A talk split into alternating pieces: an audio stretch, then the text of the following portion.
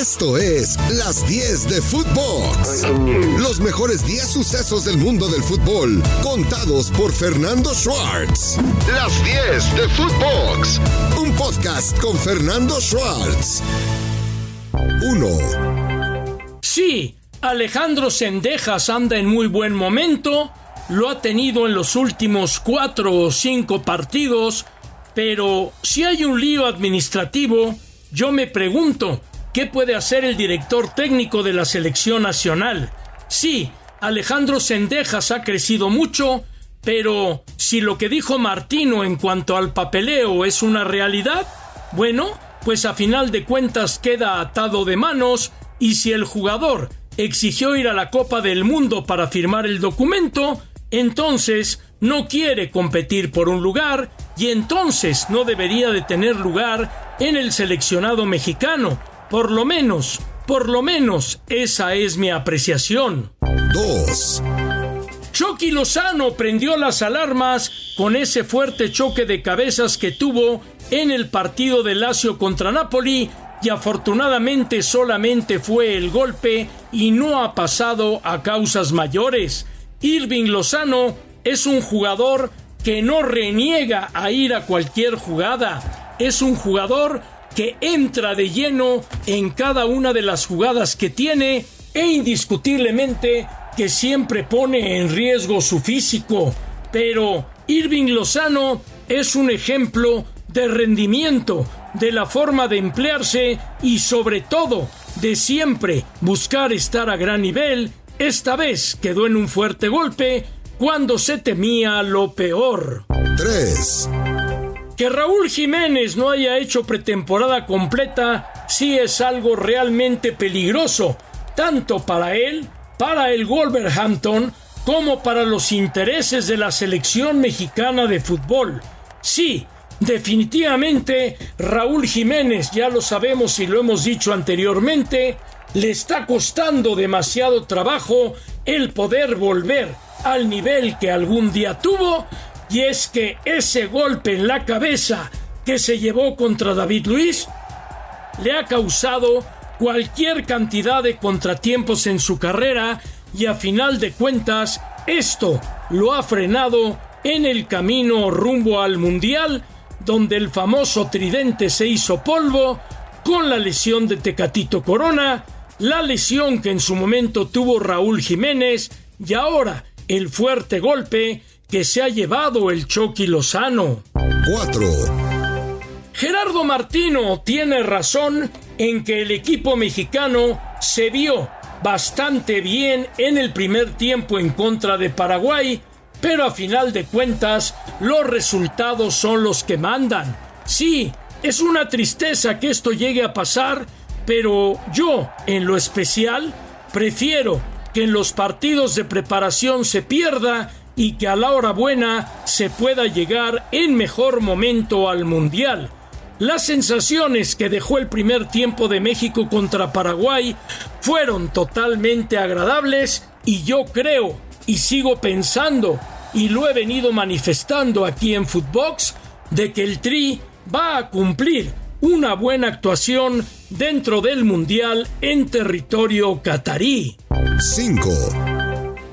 Del partido frente a Paraguay destaco al Piojo Alvarado jugando como falso 9, a Chávez, el jugador del equipo de Pachuca que ha crecido enormidades, Kevin Álvarez que será una muy buena competencia para Jorge Sánchez, César Montes que debe ser titular indiscutible en la defensa del equipo mexicano por lo que mostró en este partido, y es que el cachorro Montes apenas tuvo unos minutos el pasado día sábado con el equipo de Monterrey, es un defensa de alta alcurnia y es un jugador que sin duda alguna debe ser titular en el Mundial. Acevedo no tuvo culpa, ninguna culpa en el gol que le anotaron y definitivamente son cosas que llegan a pasar en un partido donde el descuido de Angulo le costó caro al equipo. Alexis Vega bien, Antuna no termina las jugadas, Charlie Rodríguez totalmente superlativo. haciendo muy bien las cosas dentro del terreno de juego e indiscutiblemente que se trata de jugadores que deberán estar en la nómina final cuando se junten con los europeos, por lo cual yo considero que el ensayo le sirvió bastante al equipo tricolor. 6. Memo Ochoa recibió antes del partido del fin de semana un homenaje por haber tenido imbatida la portería del América en 122 ocasiones. Sí, Ochoa es un baluarte del América. Sí, Guillermo Ochoa es un hombre que ha dado todo por los colores del América y que indiscutiblemente ha marcado una época dentro del conjunto de las Águilas, dentro de sus dos etapas.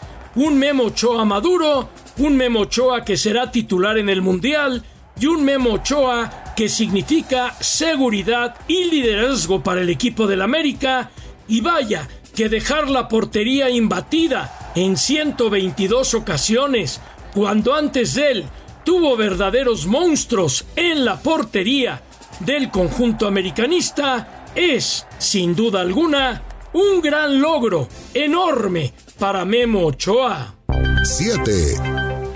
Finalmente, la FIFA y el gobierno de Qatar llegaron a un acuerdo de la cerveza y evidentemente que el patrocinador oficial del Mundial Budweiser debe ser el más feliz. Cerveza con alcohol afuera en el perímetro del estadio, tres horas antes del partido y una hora después, cerveza con alcohol en el FanFest y dentro de las concesiones en el estadio, la cerveza será vendida sin alcohol. Me parece que a final de cuentas, Qatar tendría que abrirse ante el mundo y evidentemente que Qatar debería demostrar otra cara. Evidentemente, se respeta el Islam, se respeta la cultura musulmana, pero si Qatar quiere exponerse ante el mundo, tenía que haber un poquito, un poquito de concesiones para que finalmente el Mundial sea toda una fiesta. Por lo pronto, el último gran ensayo para el Mundial lo vamos a vivir esta semana en Doha, donde estaremos en la inauguración del Estadio Lusail, escenario de la final y mismo estadio donde la selección de México estará enfrentándose a la selección de Argentina y de Arabia Saudita en la fiesta mundialista. 8. Las Águilas del América están sumando su séptima victoria en fila y van por la octava, que sería nuevo récord para el club. Ya como interino, Fernando El Tan Ortiz consiguió seis victorias en línea, ahora son siete y el América en verdad que luce implacable. ¿Por qué? Porque Álvaro Fidalgo es el mejor jugador de toda la liga. ¿Por qué? Porque Sendejas y Valdés están en un nivel superlativo. ¿Por qué? Porque Richard Sánchez, sin duda alguna, da mucha seguridad en la salida desde la media de contención y porque el América está totalmente embalado después de los duelos europeos que tuvo en la Unión Americana. Este América es superlíder por diferencia de goles con Monterrey, pero lo mejor de todo es que el América gana, gusta, anota goles y eso a veces es muy difícil de poder encontrar al unísono en un mismo equipo de fútbol, así que extraordinaria, sin duda alguna, la labor de parte del Tan Ortiz. 9. Raúl El Potro Gutiérrez le ha dado otra cara a Cruz Azul, pero, pero, Cruz Azul ya volvió a las andadas y bueno, no me gusta mucho el término, pero ya el Potro Gutiérrez ha tenido la primera cruz azuleada. Son cosas que llegan a pasar, son situaciones que se dan. Cruz Azul tuvo una clara ventaja en el marcador de dos goles por cero. A final de cuentas, vinieron las dos anotaciones de Juárez que le sacaron los tres puntos de la bolsa y siendo, como es de inteligente, el Potro Gutiérrez seguramente sabrá sacar provecho de esta circunstancia que se le llegó a presentar en el partido. 10. Mucha crítica al VAR y yo fui uno de ellos, lo reconozco, por el gol anulado en el partido en contra del Querétaro. Pero en una barrera de más de dos, el atacante tiene que estar a un metro de distancia y no pegado, como lo hizo Josie Altidor, es una pequeña finura de parte de la regla y como tal lo tengo que decir. Muchas veces uno, como analista, como crítico del fútbol, se olvida de las letras chiquitas del reglamento. Y yo lo reconozco públicamente. En un principio dije, qué robo del VAR. Pero no, el VAR en esta ocasión actuó bien y en donde el árbitro Diego Montaño no actuó bien con el VAR fue en expulsar a Cendejas que jugó tiempo extra en contra de Tigres, así que una buena y una mala para el VAR. Nos vamos a tiempos extras. Y nos vamos al tiempo de reposición. La Chofis Eduardo López, bien manejado por Almada, ha recuperado su fútbol, ha recuperado su energía y el equipo de Pachuca vence a Santos y Eduardo López vuelve a anotar gol. Un gol, sin duda alguna con finura, un gol realmente bien hecho y bueno, Chofis tal parece que la camiseta de Chivas le pesaba porque con la del Pachuca, con la de Tuzos se siente realmente a gusto. Pumas de la universidad llega a mejorar, pero no logra ganar. Un empate a cero goles frente a un equipo de Atlas que también anda por la calle de la amargura. Diego Coca se conforma con que el Atlas no haya recibido gol. Pumas, Alves mostró su calidad, pero el gol de Diogo fue bien anulado, como fue también bien anulado el gol de Julián Quiñones, pero Pumas y Atlas no despiertan.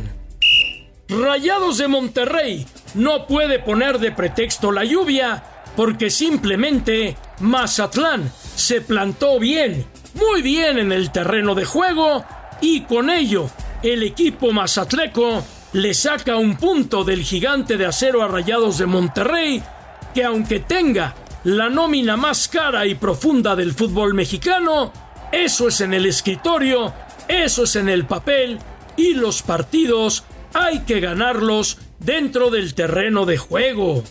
¿A qué le tiras cuando sueñas mexicano? El Gulit Peña ahora sí que no se midió.